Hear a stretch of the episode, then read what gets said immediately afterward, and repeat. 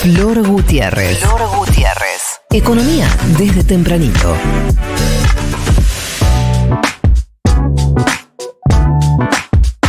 Decíamos que Milei va desde el Hotel Libertador a la Casa de Gobierno, pero hace seis meses que está yendo, lo van persiguiendo en el auto. Sí. No sé, no sé la vuelta que dio, pero se ve que está difícil el tránsito. Recién saludó una, un Ahí está saludando, colectivo mira. escolar.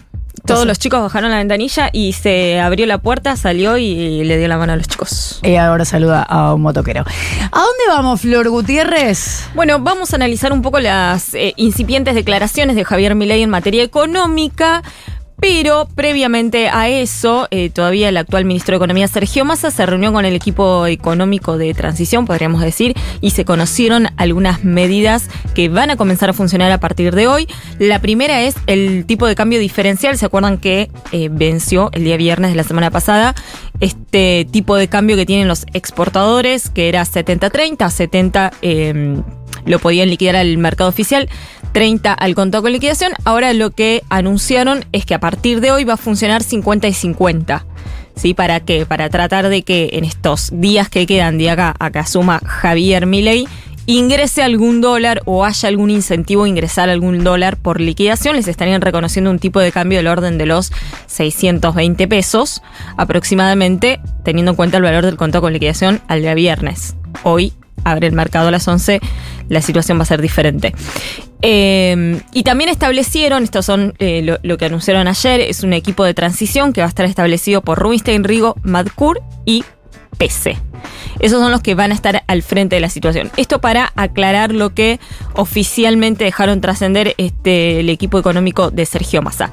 Ahora sí, nos vamos a adentrar y a meter en las declaraciones económicas de Javier Milei, que ayer, bueno, venían hablando, dio varias entrevistas.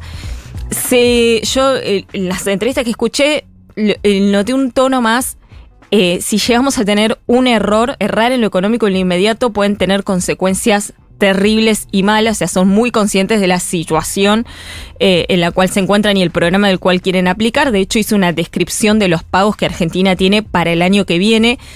Y esta es mi interpretación. Cuando él hace eh, esa explicación que ahora les voy a contar de la cantidad de dólares que hay que pagar el año que viene, básicamente lo que hace es tirar por tierra la posibilidad de dolarizar. Porque según Javier Milei, el año que viene, el 2024, Argentina tiene que pagar 90 mil millones de dólares al sector privado entre deuda en dólares y en pesos. Deudas con organismos multilaterales por 20 mil millones de dólares.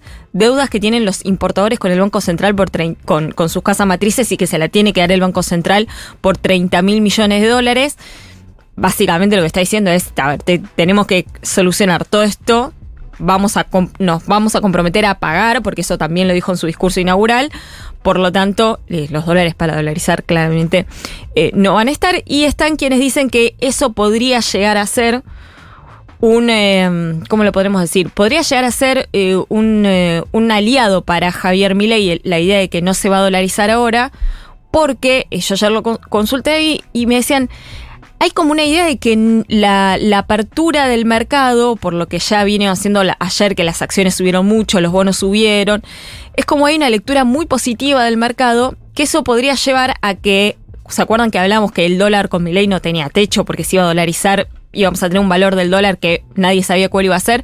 Bueno, como que destierra un poco esa idea y entonces el- el- los dólares informales o los financieros encontrarían un techo. De hecho, el dólar cripto, como contaba Nico, había subido y después bajó, o se estabilizó un poco más abajo. Y está entonces esta idea de, al final, por lo menos en los próximos dos años, Javier Milei no va a dolarizar. Ayer contábamos acá que hablaba de libre circulación de monedas, hasta ver cuál se impone.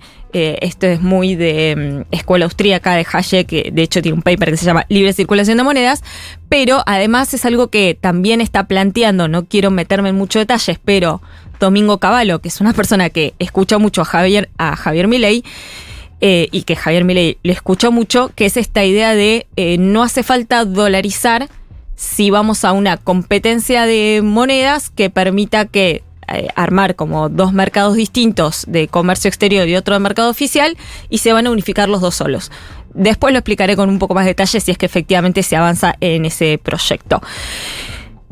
Habló de la agenda económica del primer día, o sea, qué es lo que vamos a hacer, ni bien nos toque asumir el 10 de diciembre. Eh, habló ayer con, eh, me parece que esta, entre, esta parte que vamos a escuchar fue con Johnny Viale a la tarde y decía lo siguiente. Nuestra agenda, digo, del primer día es reforma del Estado, baja del gasto público, desregulación, baja de impuestos para, destrabar la cuestión fiscal, resolver el problema de las LELIX para poder abrir el CEPO y para que vos tengas un impacto positivo en la actividad económica. Bien, acá no nombra, de- o sea, dijo reforma del Estado, baja el gasto público, baja impuestos, pero lo que no nombra es la obra pública. En este audio particularmente, sí en otro tramo, él cuenta que parte central también del día uno es eliminar la obra pública, que para contextualizarlo, ya lo hemos hablado acá, Flor, lo, que fue el sistema de, participación público-privada y lo mal que funcionó y lo mal que funciona en el mundo, pero para que se una idea, eh, en la Argentina actualmente la obra pública emplea más de 500.000 personas, 250.000 están empleados dentro de lo que es la obra pública, que si esto se corta desde el día uno, bueno, ya ahí tenés el principal problema de la cantidad de gente que tendría que ser absorbida, entre comillas, por el sector privado. También dijo que se van a cortar las transferencias discrecionales. A ver, en relación a la al último tramo del audio que él hablaba de cepo y de las LELIX. Hay algo que eh, está remarcando Javier Milei que es para llegar al equilibrio fiscal que él quiere, que es que no se gaste más de lo que entra, para llegar a ese equilibrio no es solamente necesario alcanzar el superávit primario, que es decir, bueno, las erogaciones que hace el Estado las cortamos, entonces cortamos obra pública, hacemos ajustes, etcétera, sino que hay que solucionar las LELIX. Porque es, todo eso son pagos de intereses que también implican emisión monetaria. ¿Se, se- se comprende? Es- yo sé que es un poco técnico y complicado, pero digamos, todo eso también vos de alguna manera lo tenés que desarmar. El problema es que todas esas LELIX, ¿qué son?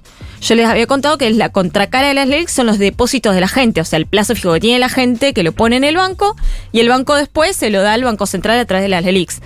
Si vos la querés desarmar, esos pesos se van a ir a la calle y probablemente se van al dólar. Entonces, el tema es cómo lo desarmás sin que te genere una hiperinflación si vos sacás el cepo. Eso es lo que le pasó, por ejemplo, a Macri en el tramo final de su gobierno, que terminó haciendo lo que dijo que no iba a hacer nunca, que es poner un cepo.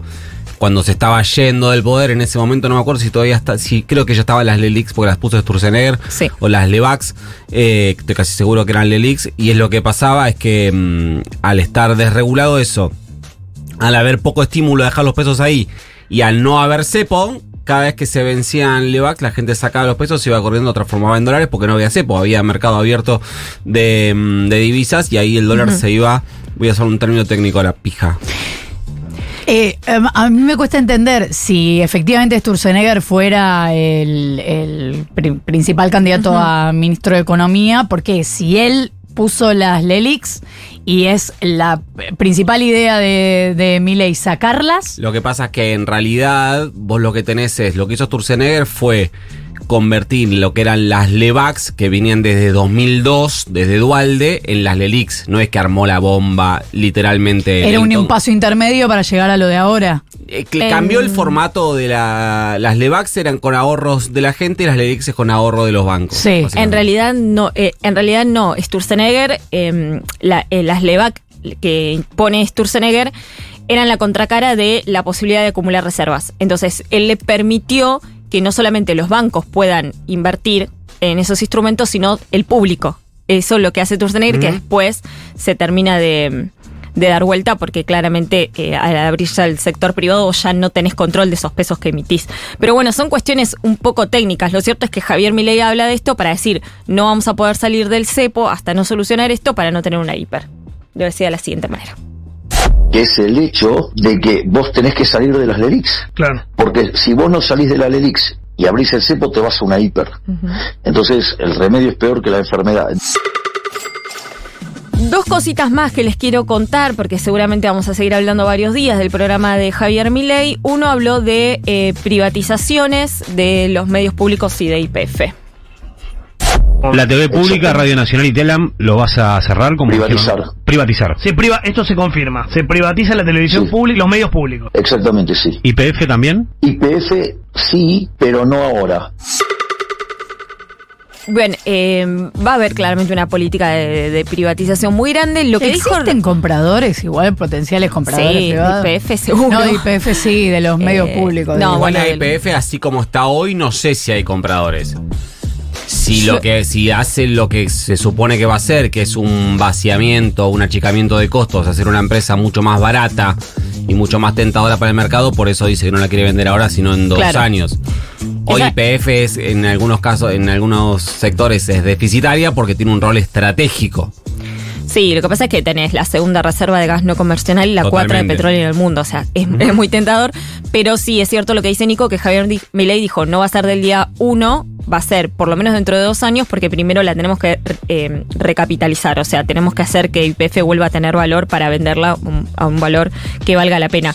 Eh, por último, bueno, no, las privatizaciones. Quería eh, también comentar que lo que dijo ayer Javier Milei y lo que están diciendo sus asesores es no vamos a dar mucha más información de lo que va a suceder. Es algo que publicó, por ejemplo, Carlos Rodríguez en sus redes, que dijo hasta acá está bien, no queremos anunciar cuál va a ser la política de cambiaria ni de tasa de interés, porque si no, lo que va a hacer este gobierno es utilizarlo a su favor para que le explote y después echarle la culpa a Javier Milei, como diciendo, hasta acá se van a conocer las cosas, luego el 10 de diciembre cuando asuma Javier Milei seguramente vamos a tener el programa con más detalles y el ministro de Economía que va a ser fundamental. Hay que eh, subrayar que para el caso de todas estas privatizaciones, incluso IPF, que en realidad no es una empresa estatal, sino que es una empresa privada bajo eh, control estatal, pero las- las- lo, que, lo que es empresas del Estado, como por ejemplo todas las empresas que componen RTA, por la ley de reforma del Estado, del mismo se requiere una ley.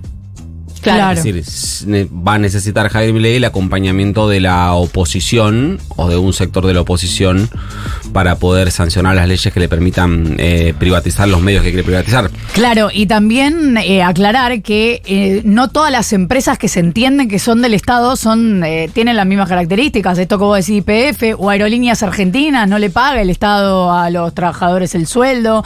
Eh, el, el Estado paga eh, salarios de docentes, de médicos y tampoco solo el Estado Nacional. Es como no... Aerolíneas que dijo que se le va a dar a sus empleados. Sí, bueno. No sabemos cómo va a salir ese experimento, pero dijo eso. Ojo con las cosas que, como dice Nico, tienen que pasar por el Congreso. Gracias, Flor Gutiérrez. 8 y 26, dice el reloj.